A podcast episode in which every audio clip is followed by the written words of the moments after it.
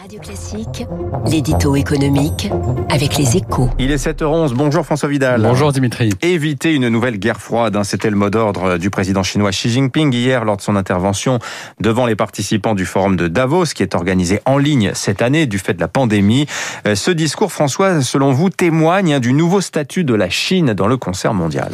Oui, euh, euh, c'était frappant hier, hein, Dimitri. Il y a quatre ans, le, numéro un chinois était déjà venu à Davos hein, au lendemain de l'élection de Donald Trump pour vanter les mérites de la mondialisation et du libre-échange. Face au risque que faisait peser sur l'économie chinoise l'arrivée au pouvoir du promoteur du Make America Great Again, Xi Jinping avait enfilé à l'époque ses habits de VRP de l'usine du monde.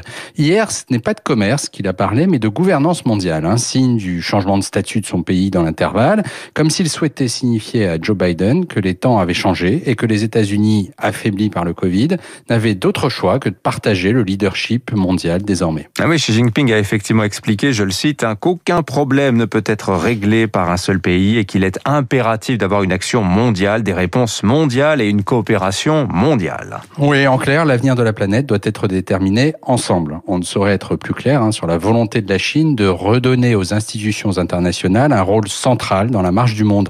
Alors, si on s'arrête là, le discours peut paraître séduisant. Hein. Après tout, euh, l'Union européenne a tout à gagner au retour en force du multilatéralisme.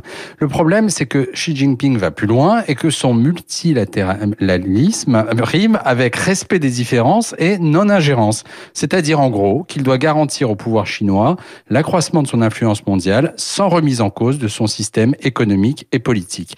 Étant donné les zones d'ombre du modèle chinois, hein, dont la gestion d'épidémie de Covid ou la disparition de Jack Ma ont apporté de récentes illustrations, cette main tendue a en fait tout d'un marché de dupes, Dimitri. Merci François Vidal. Notez que Jack Ma, il a réapparu, hein, il est réapparu, pardon, la semaine dernière lors d'une intervention en ligne. 7h13, restez avec nous dans un instant. Notre invité ce matin, le PDG de...